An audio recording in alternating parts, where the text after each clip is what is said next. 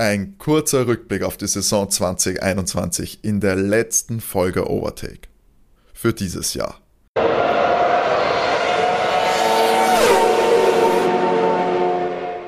Hallo und herzlich willkommen bei Overtake, eurem Lieblings-Formel 1 Podcast. Mein Name ist Timo und ich darf euch herzlich zur letzten Folge Overtake für diese Saison begrüßen. Mit mir an meiner Seite ist René. Hallo René. Hallo. Und gleich vorne weg, es, Matt ist heute nicht dabei. Er wäre natürlich dabei gewesen in der ersten Version dieser Folge. Aus einer technischen Panne, die komplett auf meine Kappe geht, äh, ist uns eine Spur abhanden gekommen und ein Dreiergespräch mit nur zwei Spuren zusammenzuschneiden erschien mir nicht sinnvoll.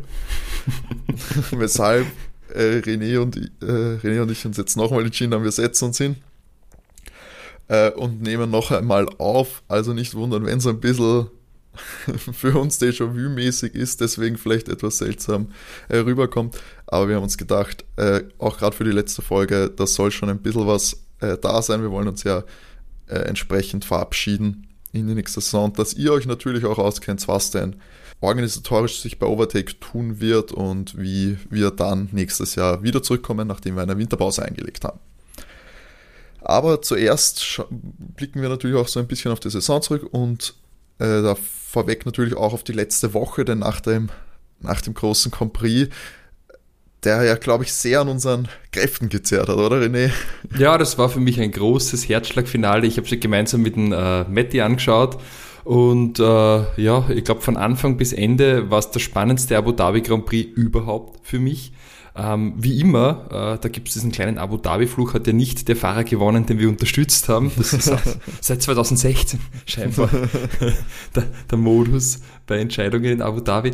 Ähm, ich finde es ganz gut, jetzt mit einer Woche Abstand nochmal drüber zu reflektieren, weil ja auch die Wogen wahnsinnig hochgegangen sind. Was ja zum Sport dazu gehört, die Emotion. Ähm, ich glaube, mittlerweile ist alles gesettelt und geklärt. Die große Vier-Gala war ja schon. Jeder hat sein äh, Trophächen bekommen.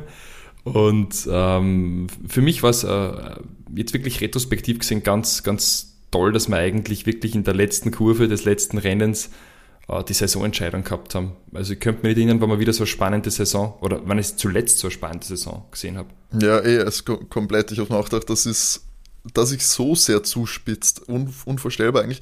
Man kann da natürlich wieder sagen, und ich glaube, Matti würde es sagen, dass man da vielleicht etwas künstlich mit äh, nachgeholfen hat, dass es wirklich bis auf die letzte Runde ankommt. Aber ja, das ist natürlich das Thema, was auch Mercedes bewegt hat, die ja inzwischen ihre Proteste zurückgelegt haben.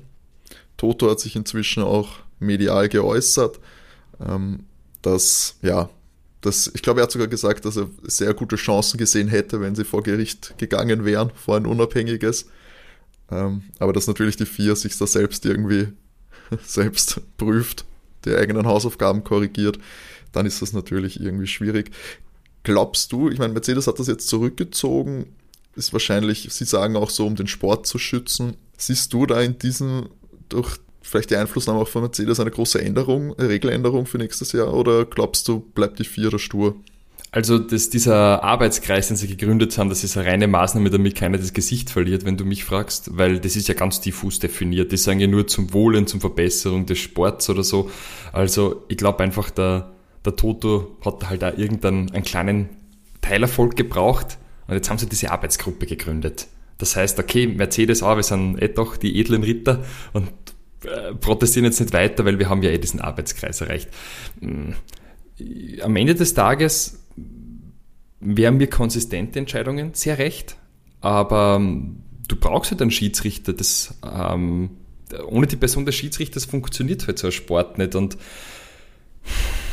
die, ja, diese, diese Position, die Michael Macy hat, vielleicht kann man sie noch irgendwie überdenken oder, oder besser machen, im, im Sinne dessen, dass man da einfach, ja, basiert, basierend auf, auf vorhergehenden Ereignissen dann Entscheidungen trifft, dass es einfach konsistent ein roter Faden durch die ganze Saison durch ist, weil sie waren schon sehr unterschiedlich.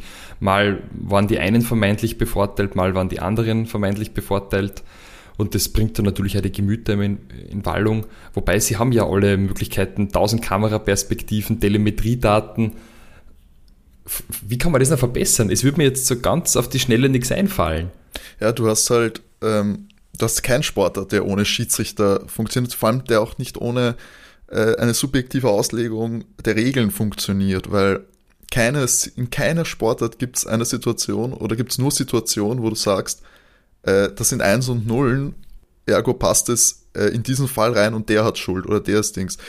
Das siehst du ja eh auch an, an den Diskussionen und da können selbst die, glaube ich, die ausführlichsten Regelbücher äh, helfen da nichts, weil wir haben eben dieses Brasilien-Manöver, du kannst nie wirklich sagen, ist das jetzt Absicht gewesen? Natürlich kannst du versuchen, es möglichst konsistent zu halten, die Regelauslegung, aber du hast ja auch beim, beim Fußball, äh, ist jede Entscheidung, ob es jetzt ein Elfmeter ist oder nicht, ist dann auch wieder subjektiv, weil war das, äh, hat das gereicht, um ihn, äh, um ihn zu, zu Fall zu bringen oder hat das gereicht, dass der Fahrer jetzt sein Manöver einlenken musste und war das gefährlich oder hat er ihn rausgedrängt oder war das einfach nur normale, war das eine Fahrspur? das ist, glaube ich, selbst mit ausführlicher Regelauflegung, selbst mit den meisten Daten nicht möglich, weil die Daten muss schlussendlich immer noch ein Schiedsrichter dann interpretieren. Ähm, und wie er das interpretiert, ist dann meistens halt einfach subjektiv. Und deswegen, deswegen brauchen wir die große 4-KI. Alles automatisieren, Timo. genau. Alles wegautomatisieren. Da sitzt Casti mehr nichts. Der große 4-Rechner und der wird Entscheidungen treffen. Alle aburteilen. Rechner Gott verwaltet. Entscheidet über Regeln und Weltmeistertitel. Aber dann ist es nicht der nächste Schritt, dass wir dann auch die Fahrer endlich mal wegautomatisieren können? Naja, ein paar Jahre brauchen wir noch. Aber genau, dann die Computer liegen. Wir nennen es Skynet. Ah. Finde ich einen catchy Namen, ich glaube. Der, der, wird die Welt im Sturm erobern. ja, na, aber ähm, ich glaube, also sie haben ja eigentlich alles, was an technischen Hilfsmitteln gibt. Weil wenn man überlegt, ähm, die sind ja da im Fußball und andere Sportarten weit voraus gewesen, einfach durch diese 1000 Kameraperspektiven. Das heißt, du kannst das ja aus dem Cockpit, äh, aus der Stütze, aus dem Helm. Äh, ja, aber die ja offensichtlich dann manchmal ja auch nicht vorhanden waren, weil war das nicht Brasilien, wo sie gesagt haben, sie haben die Cockpit-Ansicht von Verstappen nicht und dass sie das erst, dass Mercedes dann irgendwie das nachgereicht hat und dann protestiert hat oder so. Wirklich, ich kann mich nicht mehr erinnern. Ich spiel mir ein, das war so und das ist ja, und ich meine, ja, du hast diese tausenden Bilder, aber du musst es halt dann im Rennverlauf noch entscheiden. Ähm, gut, du hast fünf Minuten oder du hast ein paar Zeit, dass du dir das anschaust und dann im Nachhinein vielleicht noch eine Sekundenstrafe verhängst oder so. Aber diese ihren Daten müssen dann halt auch irgendwie, ja, müssen dir ja auch was bringen und dass da Fehler passieren oder die Auslegungen anders sind. Und ich kann mir auch vorstellen, ja, weiß ich nicht, aber glaubst du, kommt, kommt Messi Masi zurück? Ja, bestimmt. Also ich glaube nicht, dass das ein Postenlos ist. Also er ist zwar äh, oft gerügt worden, aber er hat ja jetzt offensichtlich nichts Großartiges falsch gemacht. Also keine Skandale, nichts. Sie brauchen einen Rennleiter. Das wird sich wahrscheinlich, wer, wer gut überlegen, aber das dann nach ihm auch noch macht, wird kein beliebter Posten sein. Ja, würdest denn du gern haben wollen, den Job? Das ist einer, den ich niemals haben möchte. Ich will auch, auch nie verstanden, warum Leute Schiedsrichter bei, bei Sportsache werden. Das ist mir unvorstellbar. wirklich nicht. Das ist aber auch wirklich überall so. Ist egal in welchem Sport, glaube ich, du bist nicht mehr der Trottel. Da habe ich auch keinen Bock drauf. ja, beim, was beim Skifahren höre ich selten, was ich weiß gar nicht, gibt es da überhaupt Schiedsrichter? Guter so. Punkt eigentlich, aber da stimmt, da ist nie streitig, äh, strittige Szenen. Höchstens hat der eingefädelt, hat der nicht eingefädelt, aber das siehst du ja dann nicht. Das siehst, das, also der Einfädler, ja. das hat man selten wer protestiert, oder? Also so, am besten eigentlich. ist vielleicht Schiedsrichter bei der Abfahrt. Da kann überhaupt nichts passieren. Mhm. Das stimmt, also bei Rennskifahren eigentlich nicht. Bei Dings war es auch immer ein Thema beim Skispringen, weil immer, wenn es da die, da du die Punktewerte und so, die aus den verschiedenen Ländern kommen, da ist immer tragisch. Aber sonst, na, dann ähm, was wir ja auch noch äh, diese Woche hatten, jetzt die Tage, Jean Todt war schon bekannt, tritt zurück als Vier-Boss, widmet sich, glaube ich, Aufgaben bei Ferrari. Und der neue Vier-Boss äh, hat sein Amt angetreten, Mohamed Bin oder Ben Solayem. Ja, wird bestimmt so stimmen, ich hätte es nicht besser machen können als du. Ja. äh, sein Gegenkandidat war tatsächlich ein Brite, habe ich gesehen, der äh, wirklich absurd wenig Stimmen gehabt hat. Das hat schon fast so gewirkt wie so Abstimmung in so einem, ja, weißt du schon, in einem dieser Länder, wo die immer sehr klar ausgehen. Bei Ben Sulayem ist das der erste Nicht-Europäer tatsächlich, der dafür vorsteht. Er ist ja aus, aus Dubai. Wir hatten den schon mal Thema. Ich glaube, wir hatten mal die News über die über die Leute, die sich aufstellen lassen wollen. Exakt. Und wir haben ja damals schon gesagt, der wird hundertprozentig wegen der vielen Kohle und ja. wegen der autofreundlichen äh, Stimmung und der Gesetzgebung dort. Und äh, tada, es ist ja. genau der geworden, den wir schon vor zehn Monaten äh, dieses Amt zugesprochen haben. Die haben sich einfach an uns gehalten, was? Ich glaube auch. Ich glaube auch, dass wir da auf jeden Fall äh, geinfluenced haben, dass da die Kampagne, wieso hat auf jeden Fall, es hat geglückt. Wir, und wir sehen uns in Dubai dann. Am VIP äh, in, der, in, der, in der Lounge. In der Königsloge, ja. Sehr ähm, schön. Ja, aus Dubai ist er und hat, also ich meine, er hat ja ein Motorsport-Ding, äh, er ist ja zigfacher Rallye-Meister. Welchen Klassen weiß ich jetzt nicht, da kenne ich mich wirklich beim Rallye zu wenig aus. Ähm, war aber, glaube ich, so der mit erfolgreichste arabische äh, Motorsportler. Hat also zumindest Expertise, wie es dann ist. Ich meine, hat sich ja jetzt schon mal, ich glaube, das erste, was, äh, was passiert ist, hat er sich gleich mal geäußert, dass, dass Luis bei der 4-Gala da nicht dabei war. Das geht gar nicht und es wird überlegt, was von, in welcher Form eine Strafe es geben könnte, weil es ja anscheinend obligatorisch ist zu dieser Preisverleihung zu Zu, zu, billig darf die Strafe nicht sein, weil sonst kommt gar niemand mehr zu der ja, blöden Gala. Das habe ich mir auch gedacht. Okay, Moment, ich muss nur 10.000 Euro zahlen, damit ich dann nicht hin muss. Tut mir ja. halt nicht weh, weil ja. ich Louis bin. Haben wir erwähnt, dass Louis jetzt endlich äh, von Prince Charles zum Ritter geschlagen wurde? Also der, der Formalakt der ist ja nicht passiert durch die Corona-Pandemie und er ist ja schon länger Sir, aber jetzt ist er auch wirklich mit dem Schwert das war sehr süß. Er hat sich, es hat geschaut, ausgeschaut, als würde er sich sehr darüber freuen, tatsächlich. Ja, und seine Mutter war, war, so herzig, ja. ihn begleitet hat. Ich habe das sehr viel. Seine Mutter ist ja wirklich noch mal Kopf kleiner wie er, die ist ja richtig klein. Ist ja schon, glaube ich, der Größte. Aber das, äh, ich habe mich sehr gefreut. Schon schön. Ich, ich, ich habe zuerst gar nicht gewusst, ich dachte mir, er ist ja schon Ritter. Was ist das jetzt wieder jetzt äh, an, an Stand höher geschlagen? Aber das nein. Hab ich auch, ja, das habe ich mir auch gedacht, weil wir haben uns ja damals auch so, es ist sehr lange her, ich glaube, es war einer der ersten Folgen, wo das Thema war. Die erste. Ja. Die erste. Ah, Sir Lewis sogar. Hamilton und Willkommenswort. Ah, ja, stimmt, ja. genau. Und wo wir dann, ähm, so schließt sich der Kreis. Ist das Wahnsinn, was für ein Jahr. da wird es verkündet und Louis wird zum Ritter geschlagen. Dann haben wir uns ja angeschaut, was für Ränge es gab, nämlich so verschiedene. Und da habe ich mir gedacht, auch ist das jetzt ein Upgrade, aber ich glaube, es war einfach der Formalakt. Schön mit Schwert und medienwirksam. Ähm, ja, ich glaube, ir irgendwann wird er doch erblich, oder? Wenn du hoch genug einen Adelsrang hast, dann kannst du ihn von selbst weitergehen, weil der Louis ist dann geschlagen, der dann praktisch mit Erm jetzt äh, verschwinden würde, wenn der Louis jetzt irgendwann stirbt. Ja. Und irgendwann werden sie ja erblich, dann kann er es weitergeben an seine Kinder. Echt? Ist das noch üblich? Ja, ja, erb die, die, die Briten haben erbliche. Ja, ja, aber ich äh, dachte, dachte nur, ob sie das wirklich bei so, bei so, ich sag mal unter Anführungszeichen, Prominenten, die dann irgendwie zum Sir werden, ob das überhaupt je so weit kommen kann, dass er das wirklich vererbt. Aber gut, das ist wahrscheinlich ein Thema für den anderen, für den The Crown Podcast oder so. Puh, vielleicht wird es unser nächstes Projekt. Ja. Jede Folge hardcore analysieren. Nein, aber was wir noch äh, zumindest etwas uns anschauen, wenn ist jetzt erstmal die Saison 2021. Fällt dir ein, 2021 die Saison, was war so der Punkt, wo das wird in Erinnerung bleiben, abgesehen jetzt natürlich von diesem ihren WM-Kampf, muss man sagen. Ich glaube, das war jeder, jedermanns Highlight, weil es, diese enge Geschichten, aber gab es so spezielle Momente, wo du dir denkst, so, das war, das war schon sehr außergewöhnlich krass. Äh, eindeutig unser Wochenende in Spa, oder? Das war doch großartig. Also das war, das war, also das, das Rennen mit euch zu verfolgen. Ich glaube, wir waren, waren am Vortag, waren wir da aus? Kann das sein? Möglich, haben, ja. haben, haben recht zerstört, äh, dann diesem Grand Prix ins Spa gefolgt, der nicht enden wollte. George erstes äh, Podium, ganz großartiger Erfolg für Williams. Ich sag das, er wollte auch vor allem nie anfangen, der Grand Prix. Das war das Hauptproblem. Das war eine Phase, da waren wir so zornig, ich kann mich erinnern, wie wir den Podcast auf wir waren so wütend danach. Ja, das war, wir sind wirklich, vier Stunden oder so hat es dauert, fünf Stunden. Ich weiß, das Wetter war auch bei uns schier, nicht nur ins Spa. Und wir sind da immer beim, beim Matti im Zimmer gesessen und haben da, okay, hat sich schon was getan? Nein, wieder eine halbe Stunde. In einer halben Stunde wissen wir mehr. Okay, Kaffee trinken. irgendwann ein Aperol trinken. ja, dann, stimmt. Es wurde dann irgendwann gewechselt. das stimmt, das war ein, ein das werde ich auch nicht so schnell vergessen, auf jeden Fall. ja, das, und so, wenn du jetzt an die Fahrer und die Teams denkst, gab es da was, wo du sagst, ich meine, ja klar, wir haben Überraschung war es schon viel, weil so viel sei verraten, unsere Tipps vor der Saison waren eher Miss als Hit, deswegen gab es für uns viele Überraschungen in dieser Saison mhm. und Enttäuschungen. Aber gab es da äh, Fahrer oder Teams, die da besonders positiv oder negativ ins Auge gesprungen sind?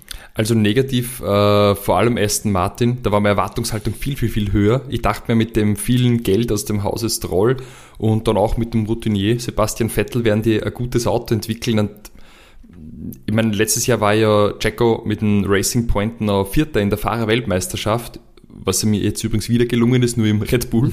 Ja. Und ähm, na, die haben komplett enttäuscht für mich, also richtig schwach.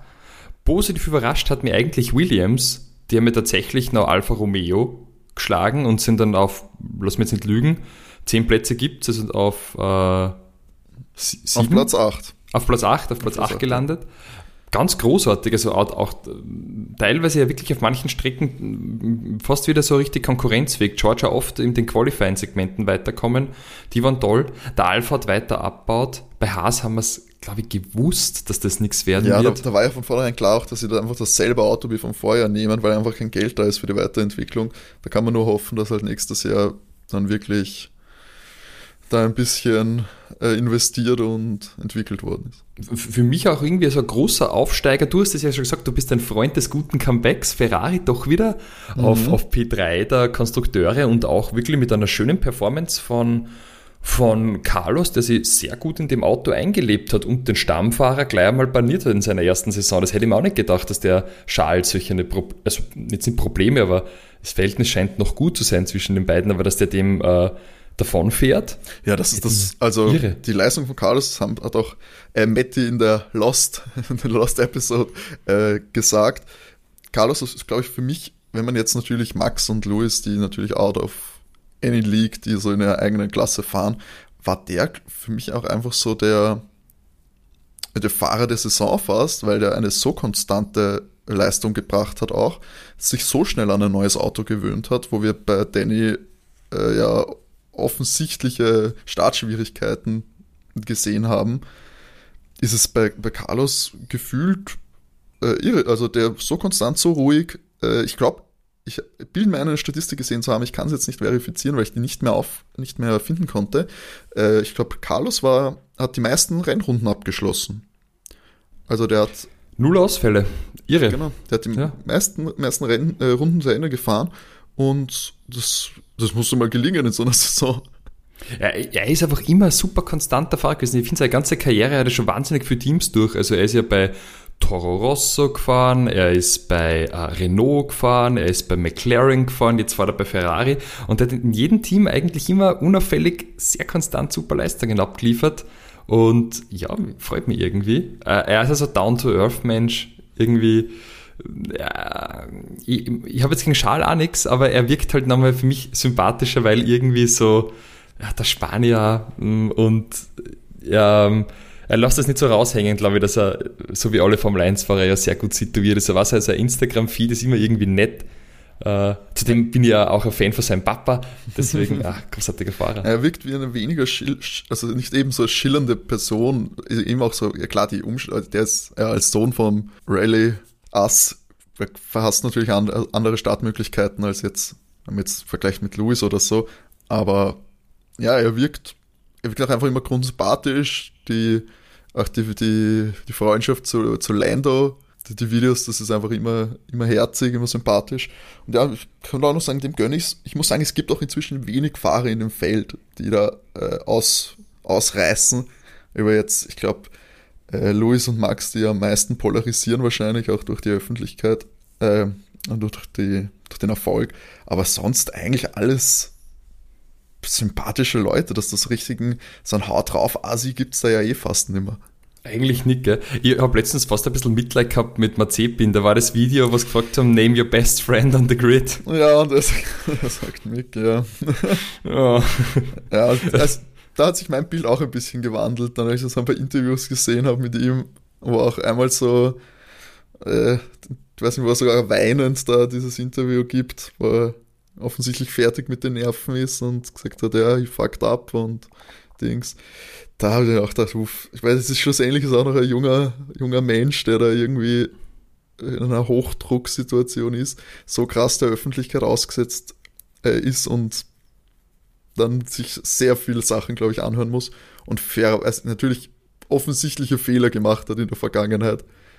Äh, ob, ob da vom Charakter her sich was geändert hat, das kann man natürlich schwierig beurteilen, aber. Aber er wirkt gereifter. Also er, ja. also so, die blöden Manöver sind viel weniger geworden in der zweiten Saisonhälfte. Auf jeden Fall, ja.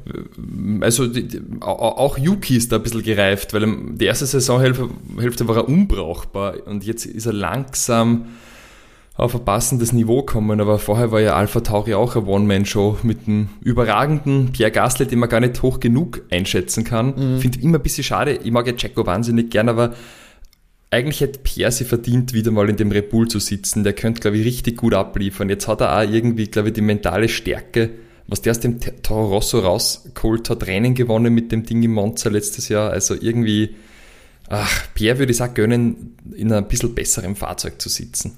Ja, das auf jeden Fall. Ähm, würde ich auch sagen, für mich war auch Alpha Tauri, ich, ich war Alpha Tauri und ich habe auch Yuki ein bisschen, ich habe da glaube ich, deutlich mehr gehofft. Ich habe gedacht, dass Pierre Gasly ja wirklich ganz vorne auch mal mitfahren kann, der hat's dann. Aber er war halt so konstant und immer so in den, äh, da oben und eben auch mit am Alpha Tauri, der, glaube ich, in dieser Saison jetzt gar nicht, äh, nicht zu den stärkeren Autos ge äh, gezählt hat auf vielen, auf vielen Strecken. Gerade gegen Ende hatten die deutliche Probleme aber ja, das würde ich dann auch so unterschreiben. Nur kurzer Überblick, ihr könnt alles äh, nachschauen von unseren äh, Tipps, die wir ja im März abgegeben haben. Ähm, wie denn die Top 10 der Fahrerwertung ausschaut, wie die Konstrukteurs-WM äh, ausschaut. Da haben wir es schon so übersichtsmäßig mit Mercedes haben wir richtig gelegt. Wir haben aber auch alle getippt, dass Lewis Hamilton Weltmeister wird. Knapp, aber nicht. also im Nachhinein sehr überrascht war ich davon, dass äh, Matti ja tatsächlich Yuki auf Platz 10 in der Fahrer-WM getippt hat. also, Nein. da nehmen wir ihm die Expertenvisitenkarte, glaube ich, wieder weg. Kein Sushi für Matti heute Abend. Uiuiuiui. Schwierig, ich weiß. Aber es ist die letzte ja, ja, Folge. Das, äh, außerdem war das jetzt ja äh, ein verdeckter Hinweis auf Ralf Schumachers Kontroverse. Grüße, Grüße geht raus an Ralf an dieser Stelle. Der, glaube ich, neben Helmut Marco in dieser Saison am meisten Fett von uns ab wegbekommen hat. Der und Leo Lackner. Der und Leo Lackner auch noch, ja.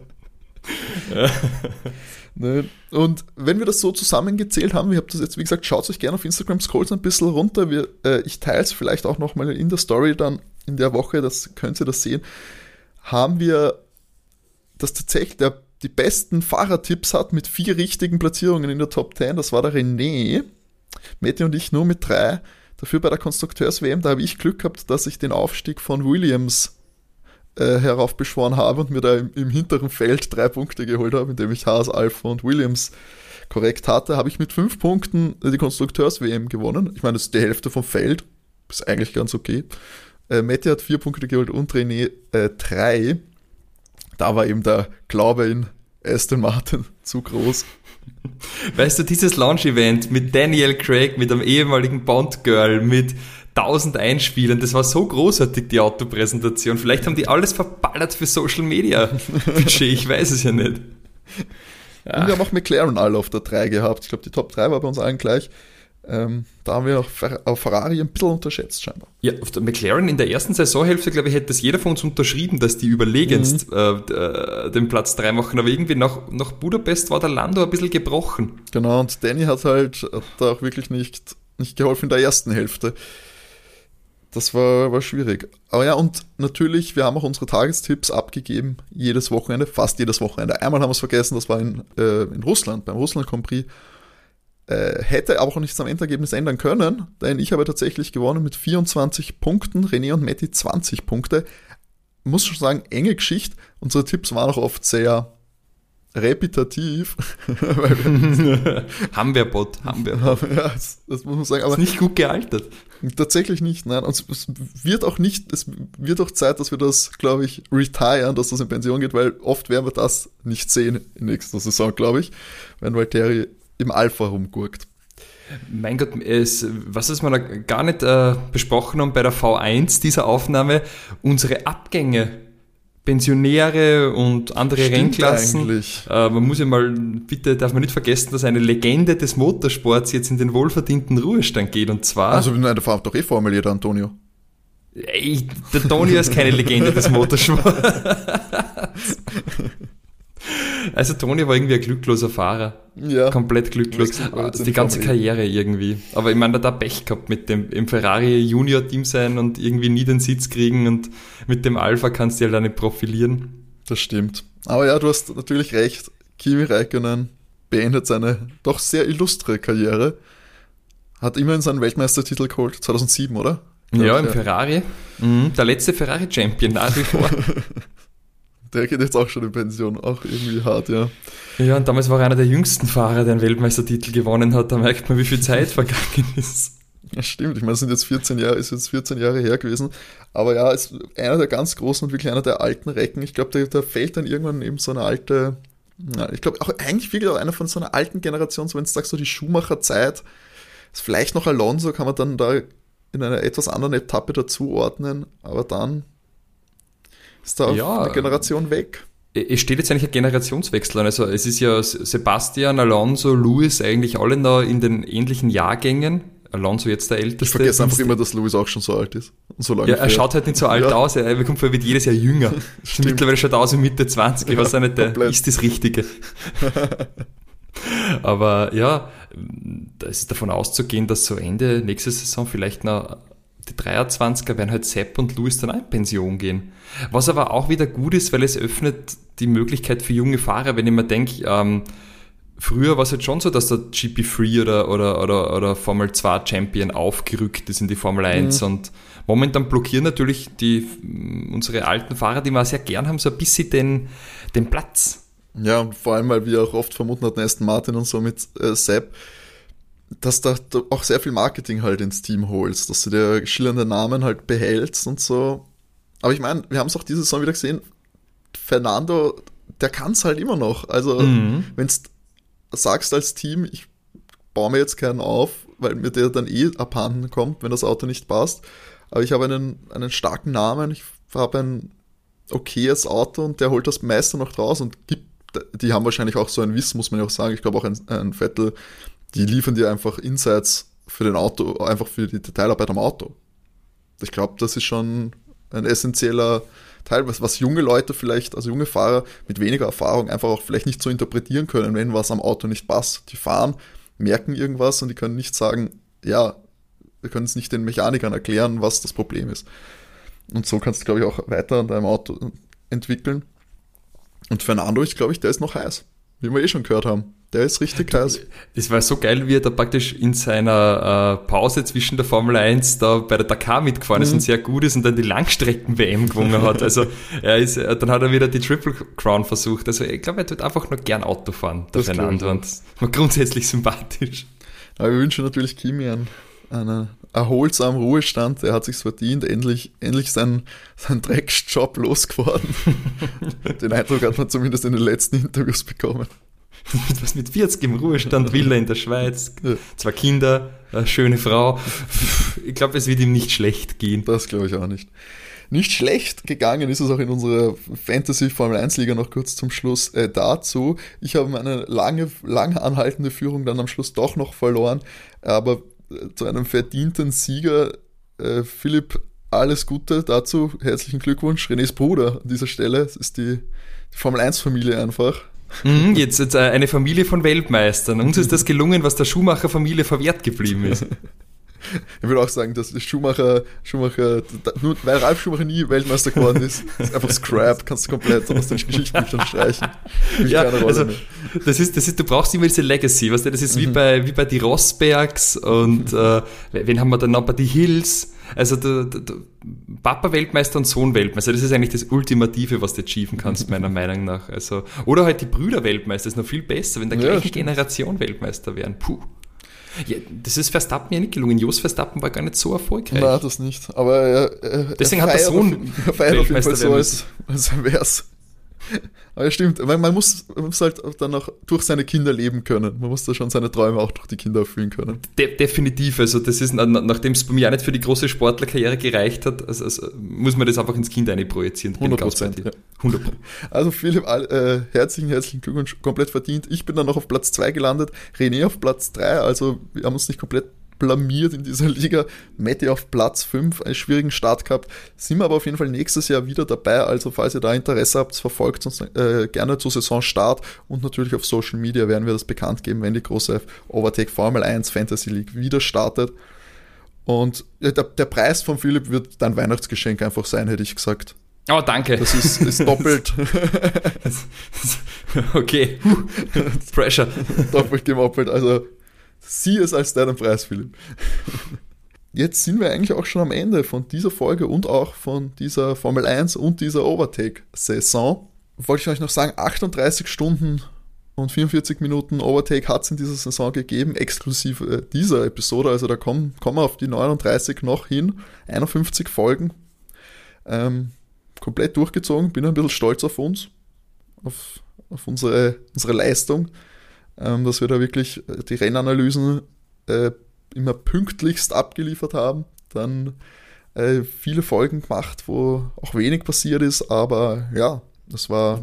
Wieder, wir haben keine. Kosten und Mühen gescheut. Zweimal in Palermo aufgezeichnet, einmal in Budapest im Urlaub. Stimmt, wir waren nie im Overtake-Urlaub, oder? Das stimmt, Pause hat es keine gegeben. Und äh, es freut uns natürlich auch einfach, dass wir so viele äh, Zuhörer, Zuhörerinnen äh, in diesem Jahr gewonnen haben. Es freut, mich, freut uns immer, wenn ihr uns Feedback gebt über die ganze Saison. Auch sehr überraschend, als da die ersten Feedbacks reinkommen sind, wenn man so einen Podcast startet und da ehrlich gesagt auch nicht so am Anfang damit rechnet, dass das irgendwer findet und hört oder auch noch im Idealfall für gut befindet.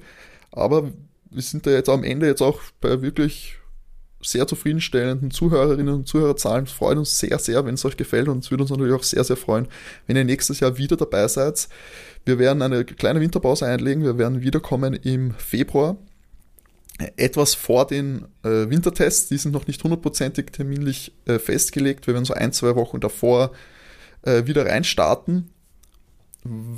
Aktuell ist so der 18. Februar, das Wochenende vom 18. Februar für die Aufnahme geplant, äh, dass wir um den Dreh dann wieder erscheinen kleine organisatorische Änderung wird es geben. Wir werden äh, vom Montag auf den Dienstag zum Release wechseln, einfach damit wir uns ein bisschen in der Produktion etwas äh, Zeit, etwas Zeit gewinnen, was gerade bei natürlich bei Rennanalysen äh, sehr hilfreich sein wird, weil bei Spätkompris dann noch bis in die Nacht hinein schneiden ist eher suboptimal, wenn man es nicht hauptberuflich macht und am Montag noch in die Hocken gehen muss.